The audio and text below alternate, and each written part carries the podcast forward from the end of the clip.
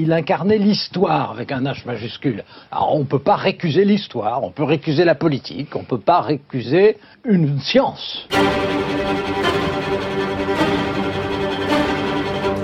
René Raymond, l'histoire politique à livre ouvert.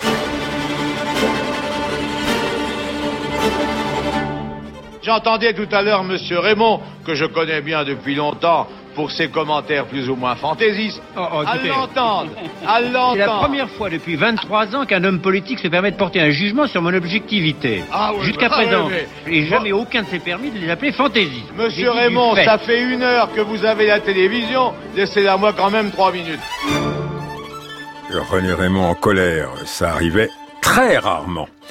À ceux qui ne voyaient que les déterminismes économiques et sociaux, il répondait qu'il y avait aussi les hommes et les événements et les pensées politiques et qu'il fallait réaffirmer leur rôle.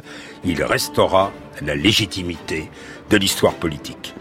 Son camp de base, c'était Sciences Po à Paris, mais il était toujours prêt à le quitter pour rejoindre les studios de télé, l'histoire de résultats électoraux, mais aussi bien pour parler dans une réunion improbable d'un de ces mouvements d'action catholique auxquels il resta toujours fidèle. L'agenda de René Raymond n'était qu'un petit carnet qu'il tenait dans sa main, mais n'importe qui d'autre aurait reculé devant les obligations qu'il y inscrivait. Il est vrai que lorsqu'il recevait un visiteur, il pouvait en même temps corriger des épreuves et regarder d'un œil l'écran de la télé.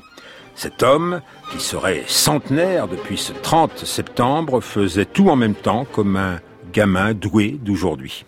Mince, sec, la silhouette énergique, il paraissait presque lisse.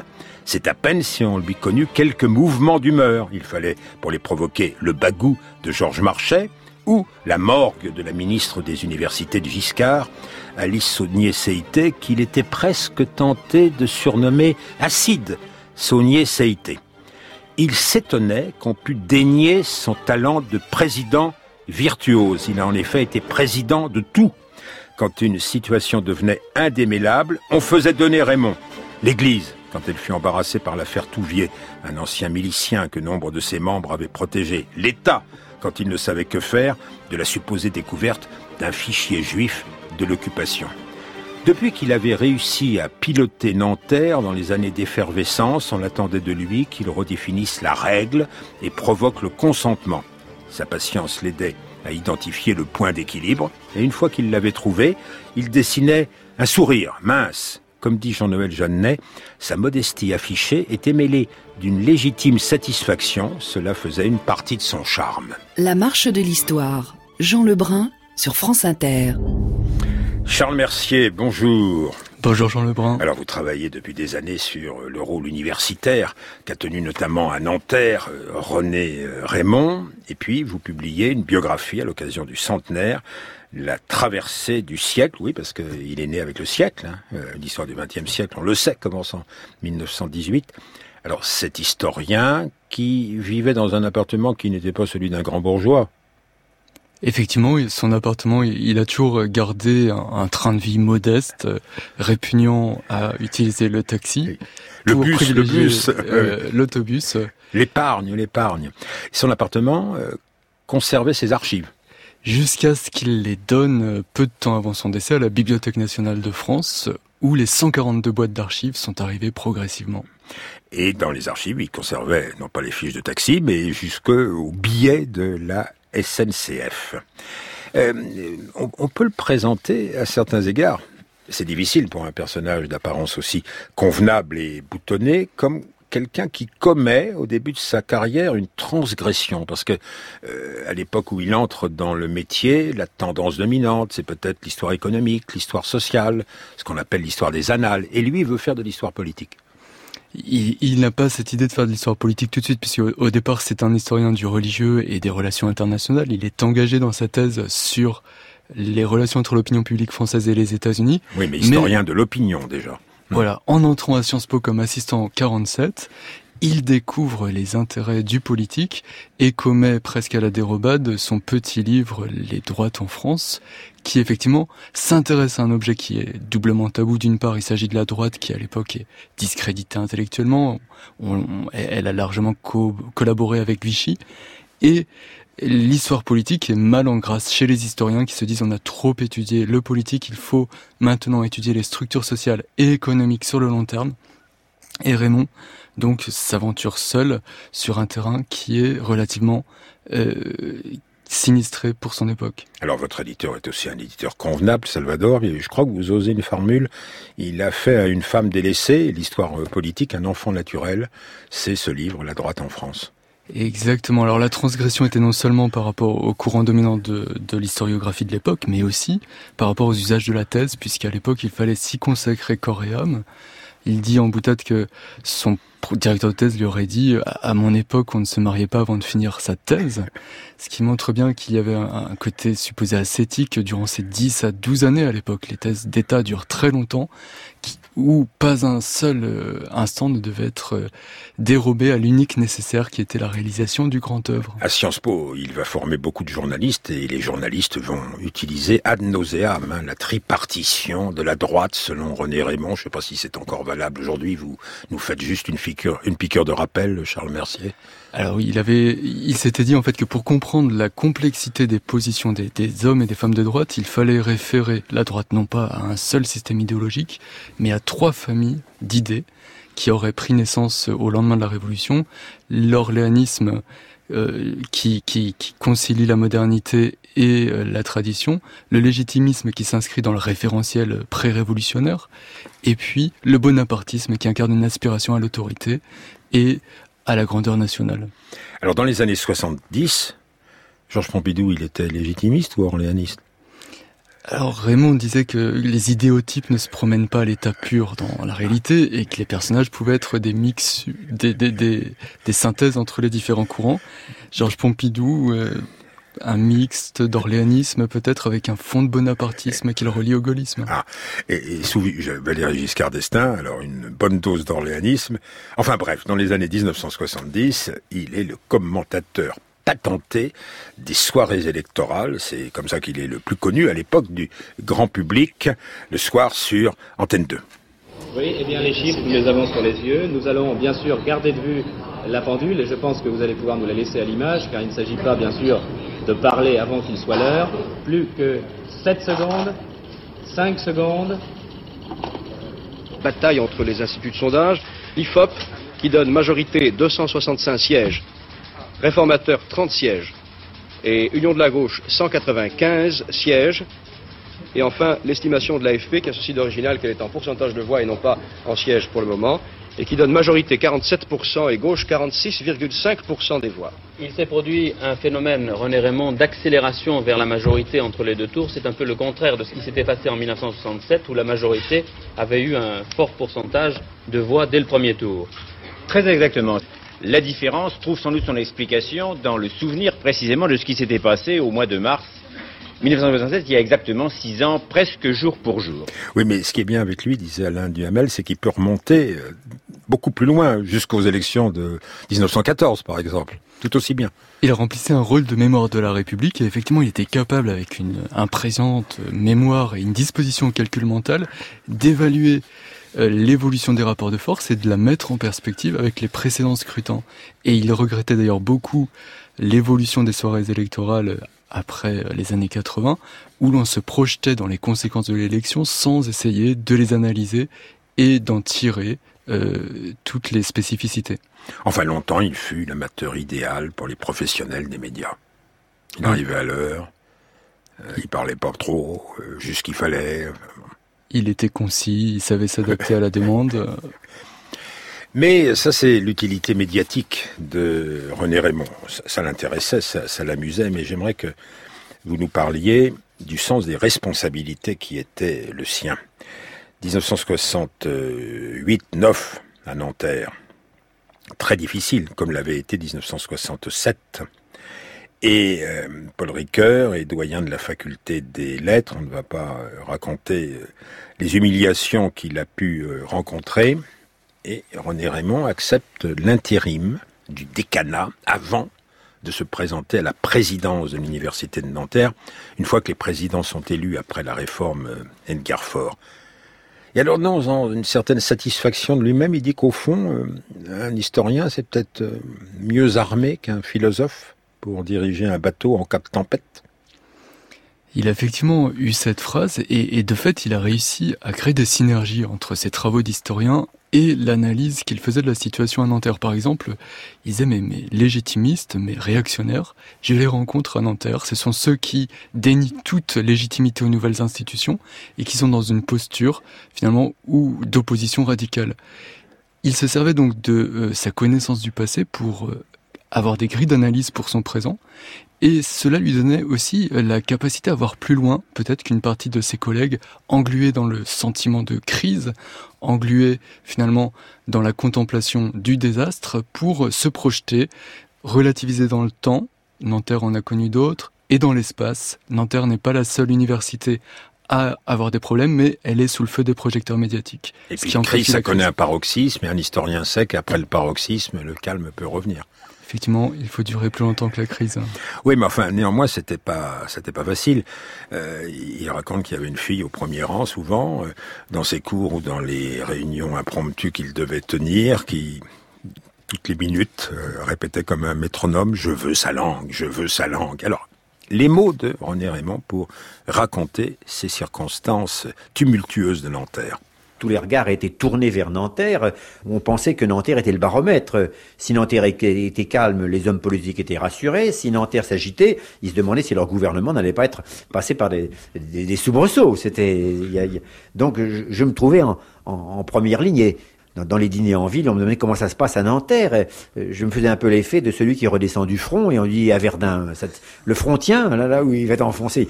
Il faut la gouverner, cette collectivité. C'est une petite ville. 34 hectares, euh, des problèmes d'ordre public, euh, euh, de voirie, de, budget. Il fallait rendre aux enseignants confiance dans l'avenir de l'établissement. Alors que beaucoup d'entre eux pensaient que les lieux étaient, étaient, étaient pestiférés. Il y avait une fatalité, ils étaient maudits, il fallait s'en aller. Certains pensaient, pour un peu, on aurait mis, rasé les murs et, et jeté du sel comme sur Carthage. C'est absurde. Enfin, c'était, il y avait de ça dans l'état d'esprit de certains. Alors, fallait aussi être disponible, accessible, recevoir chacun, euh, établir des contacts personnels, réunir inlassablement les gens, discuter avec eux, comme Saint-Louis sous son chêne. Il faut, il faut coudre en quelque sorte, associer Philippe II à l'Escurial, mais l'Escurial était quelquefois troublé et envahi par les, et en même temps recevoir les gens, rendre la justice. Mais on ne sait jamais comment les choses peuvent tourner. Hein. Hum. Ça, c'est ma, ma supériorité euh, sur beaucoup, c'est que je sais ce que c'est que la peur. C'est l'équivalent du baptême du feu. Tous ceux qui ont, qui, savent ce que c'est que la, première fois le baptême du feu, quand on entend les, euh, je, l'ai eu aussi, siffler les balles, euh, c'est une expérience qui, n'a pas d'équivalent. Alors la peur, la peur de, la foule, et l'attente de l'imprévisible. Quand on sait que sont en marche vers votre bureau, que dans quelques minutes, plusieurs centaines, euh, souvent de furieux dans les premiers temps, vont intervenir et qu'on sera seul euh, en face. et qu'il faut par conséquent tenir tête, euh, ne, pas laisser voir qu'on a peur, et progressivement rétablir un minimum de dialogue rationnel. Il faut généralement une heure et demie. Il faut généralement une heure et demie. Il y a de l'humour dans ce bon plaisir France Culture 1988, puis quel sens du récit, et puis le sens de la responsabilité. Oui, il ne se dérobe pas effectivement euh, en, 70 quand euh, la charge est vide, Ricoeur étant nerveusement épuisé, et il accepte de relever le défi, mettant euh, en œuvre une politique qu'on pourrait résumer par trois piliers, la collégialité, il s'entoure d'une équipe soudée et partage ainsi le fardeau des responsabilités. L'information, il joue sur son carnet d'adresses médiatiques pour essayer de donner dans, à, l'opinion publique une image moins catastrophique de Nanterre.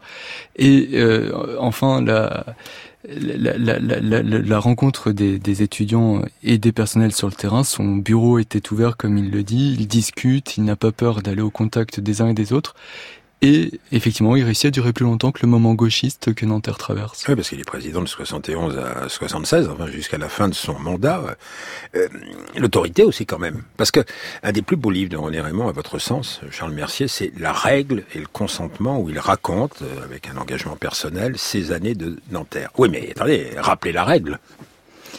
Rappelez la il était très, très à cheval sur les institutions et sur le respect des prérogatives. Et de ce point de vue-là, il est tout à fait légaliste. Quand des étudiants envahissent le conseil d'université à Nanterre, il euh, refuse de délibérer sous la pression et rappelle que les élus sont les seuls décisionnaires. Et donc il a toujours euh, effectivement ce souci de, ne pas se laisser marcher sur les pieds, que ce soit par les syndicats, il a des mots euh, savoureux sur euh, sur la, les syndicats CGT ou sur le SNESUP, que ce soit par les étudiants ou que ce soit par les autres acteurs. Il a, il a des mailles à partir avec le recteur qui, qui à son goût est trop dirigiste et il est fervent défenseur de l'autonomie notamment auprès du ministère des Universités. Ce qu'il montrera dans les années suivantes quand il s'affrontera avec Acide, enfin je veux dire Alice Saunier-Seité, ministre des Universités de Giscard. Mais revenons euh, à l'époque euh, héroïque telle que l'a chanté Évariste de Nanterre autour de 68. Je suis tombé par terre, c'est la faute le nez dans le ruisseau c'est la faute à Grimaud. On m'a foutu en tôle, c'est la faute à De Gaulle. On m'a tout amoché, c'est la faute à Fouché.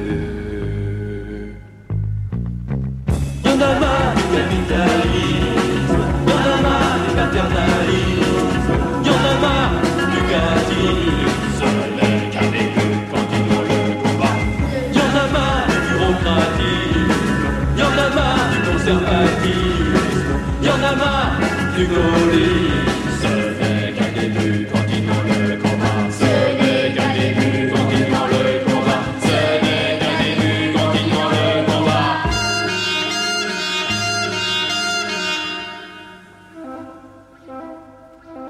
Les frontières, on s'en fout. Con Bendit avec nous. Nous sommes tous des juifs allemands.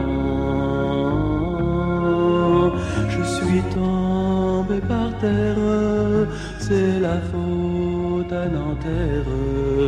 Le nez dans le ruisseau, c'est la faute à Grimaud.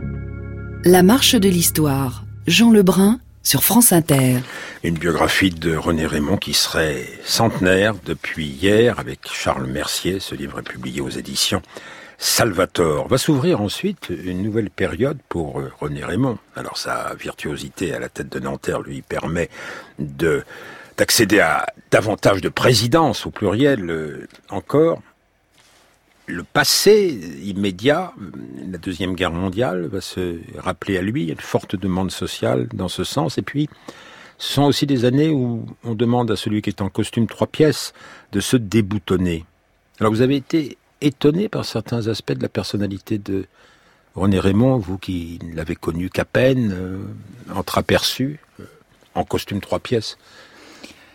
Euh, sur, sur, ses capacités à se, se déboutonner, c'est un homme effectivement qui a grandi dans les années, qui, qui a eu son éducation dans le lycée classique de l'entre-deux-guerres, où on apprend à s'effacer derrière les citations, derrière son travail.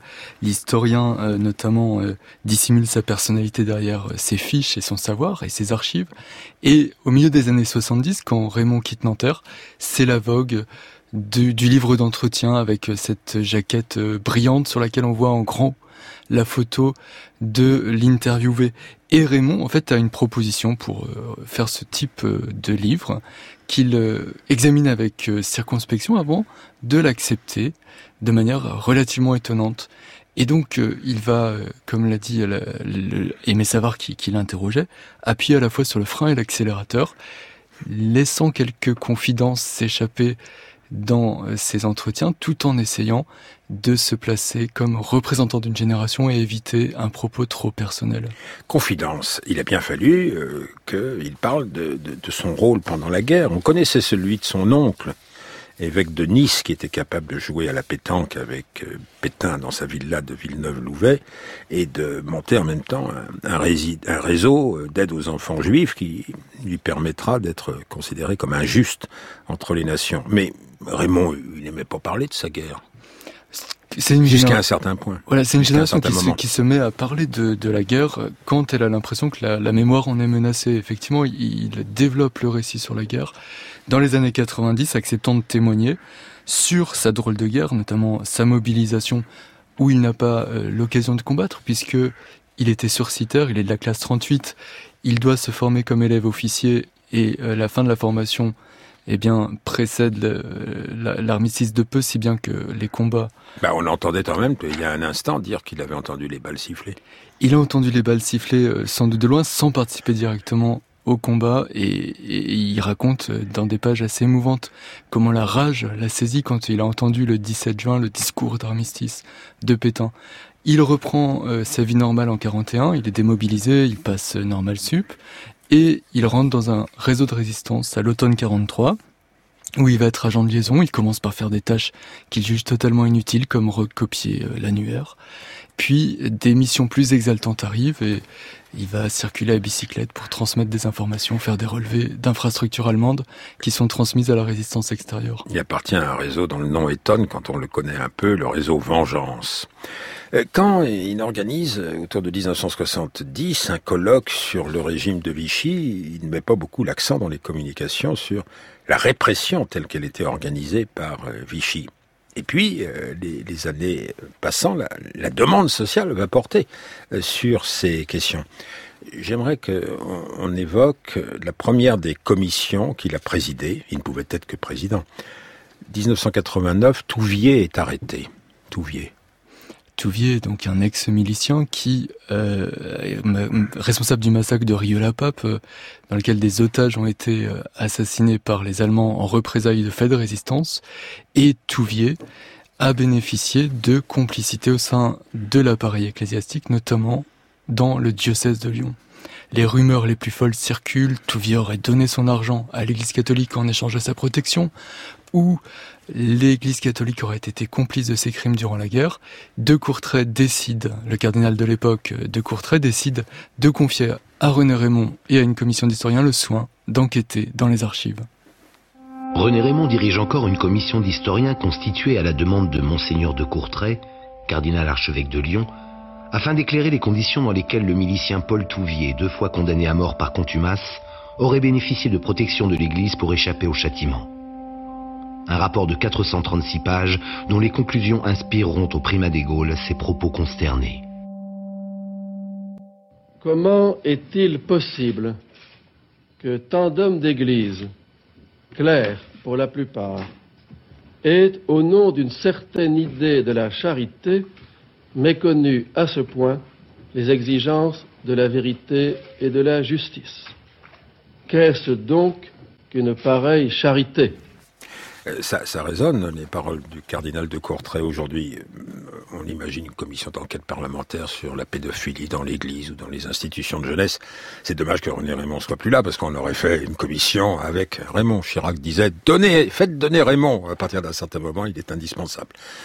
Une affaire comparable 1992, euh, l'affaire dite du fichier juif, euh, qu'on a retrouvé euh, au secrétariat d'État aux anciens combattants. Euh, On s'interroge d'ailleurs sur la place qu'il faut donner à tous les fichiers, à tous les instruments de recensement des juifs de l'occupation. Et René Raymond dirige une commission sur ce sujet dont les conclusions ne seront pas nécessairement suivies. Il témoigne au procès Papon. L'utilité sociale, politique de l'écrivain, de l'historien.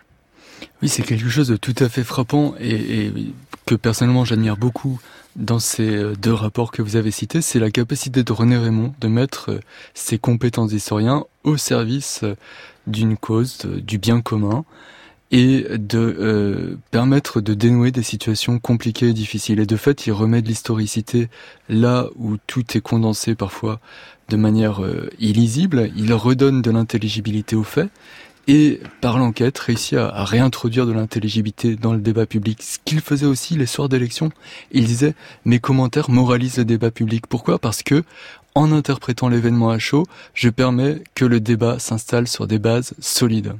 Exemple de clarification des mots quand il appartient comme simple membre là, à la commission Stasi qui est constituée sur le thème de la laïcité. Voici ce qu'il déclare. nous avons découvert qu'il n'existait pas de définition officielle de la laïcité, ce qui permet par conséquent plusieurs interprétations. Et les malentendus viennent en partie de ce que justement, tout ce qui est dit, c'est un principe constitutionnel, mais on ne dit pas quel est son contenu. Ou on le définit par une épithète, la République, elle est laïque. Bon, qu'est-ce que ça, ça veut dire là, là? Donc on est renvoyé en fait. Qu'est-ce que ça veut dire la République laïque? Vous posez la question? Ben, et on se le demande, euh, quels sont les critères de la laïcité? Or, euh, on nous renvoie, le, le seul moyen, c'est d'explorer les, les- les textes et de voir ce qu'ils disent, à commencer par la loi de 1905. D'accord, que Mais- vous avez là, et, là, là. et le mot n'y Gros fi- livre. et le mot n'y figure pas. Le mot n'y figure pas. Il Ah a bon introduit la séparation. Il n'y a pas le mot laïcité. Non. On parle de séparation Mais le mot laïcité ne figure jamais dans la législation, bah, d'ailleurs. Alors, euh, ce qu'il y a, c'est que c'est la séparation. Mais qu'est-ce que c'est que la séparation? La séparation n'est pas l'ignorance, ni l'exclusion. La preuve en est, c'est que cette, cette loi qui est mal connue, dont on ne cite généralement qu'un paragraphe, où on dit que la République ne reconnaît, ni ne salarie, ni ne subventionne aucun culte. Il faut d'ailleurs pas se tromper, quand on dit ne reconnaît, ça veut dire que la République n'accorde pas de statut particulier. Ça ne veut pas dire qu'elle ne connaît pas les cultes. La preuve en est, c'est que le premier article, on ne cite jamais, mais les deux doivent être lus ensemble et ils font couple, dit la République garantit le libre exercice des cultes. Donc définit le phénomène religieux, le connaît, le définit par sa dimension sociale et fait une obligation à l'État d'assurer le libre exercice des cultes. Par conséquent, quand, quand- quand la République, juste une chose, je suis probablement le plus âgé ici, a- assez âgé pour avoir des souvenirs de la fin de la Troisième République, dont personne ne peut soupçonner qu'elle ne fut pas laïque. À la mort de Pie XI, et je m'en souviens personnellement, le Parlement a suspendu ses travaux, Édouard Herriot a fait l'éloge de XI, les drapeaux ont été mis en berne. Donc rien de choquant. Et je me rappelle, à la gare sûr. Saint-Lazare, le grand drapeau était en berne. En berne. Et à l'époque, aucune formation politique, aucun intellectuel ne considérait que la laïcité fût en péril pour autant. Il était certes le participant le plus âgé de l'émission Riposte de Serge Moati, devait avoir 86 ou 87 ans à l'époque. Et euh, il était toujours le même, impavide. Toujours le même, mais de plus en plus préoccupé par les questions de tensions religieuses en France. Lui qui, à l'origine, s'était d'abord intéressé, vous le disiez, Charles Mercier, aux questions d'histoire religieuse. Ce qui est intéressant dans l'extrait qu'on a entendu, c'est sa bataille pour une définition ouverte de la laïcité. De fait, dans la commission Stasi, il était classé parmi les libéraux, hostiles à l'idée d'une loi d'interdiction des signes religieux à l'école, à laquelle il ne s'est rallié qu'à deux conditions, c'est que elle soit accompagnée d'une interdiction des signes politiques, ce qui n'a pas été le cas dans le texte de loi finale, et qu'elle soit agrémentée de mesures positives comme l'accord de jours fériés religieux pour euh, les autres confessions que les confessions chrétiennes qui en bénéficiaient déjà. Son rapport euh, préalable qui définissait la laïcité de manière ouverte a été enterré par le président de la République. Seule la loi d'interdiction en est sortie, ce dont il a conçu beaucoup d'amertume. Cet homme consensuel, en fait, il était dans une position très singulière et généralement minoritaire. Libéral et catholique, ça va pas toujours ensemble. Libéral et républicain, ça va pas toujours ensemble. Il est effectivement très attaché à la liberté d'expression de tous les croyants, de toutes les personnes, quelles que soient leurs convictions, et en même temps inquiet d'une certaine forme de communautarisme qu'il perçoit à la fin de sa vie. La loi républicaine doit euh, pré- prévaloir sur toutes les lois euh, religieuses pour lui, et il était finalement assez universaliste dans sa conception euh, de la loi. Il était très critique vis-à-vis de la parité, par exemple, en disant que la tradition républicaine ne s'intéresse pas au caractère concret des individus, mais les considère comme des citoyens. Et il était sur une posture qu'on pourrait dire à la fois chevènementiste et, pourrait dire, macroniste en même temps. Votre euh, biographie n'est pas une hagiographie. Elle paraît chez Salvatore. Au fond, au début, vous n'étiez pas tant attiré que ça par euh, René Raymond. Non, son histoire ne m'apparaissait pas comme euh, aussi brillante, stimulante que celle d'un Duby ou d'un Michel de Certeau. Et j'ai progressivement appris à, à- mieux le connaître et admirer son engagement, sa capacité à faire circuler le savoir académique et à l'utiliser en lien avec euh, ses engagements. Merci à vous, Charles Mercier. Cette émission a été préparée par Elinka Negulesco avec à la réalisation Valérie Aestaraï, à la technique Philippe Duclos. Euh, il faisait peu de sport, René Raymond. hein. Et pourtant, il a fait preuve jusqu'à 87-88 ans d'une grande endurance, euh, Monsieur Vidard. Oui, Jean, nous sommes là. Nous arrivons. Oui, ben je disais que l'endurance sportive, euh, les deux mots ne vont pas nécessairement ensemble et que René Raymond le prouvait. Ben, il on- était endurant sans être sportif. Mais ça, c'est de la chance parce qu'il faut prendre soin de votre masse musculaire. Pourtant, Jean, c'est ce qu'on Oui, verra dans l'émission. Il faut accélérer, hein, vous, vous savez, parce qu'il est déjà 14 heures. À tout à l'heure. Et c'est l'heure des informations.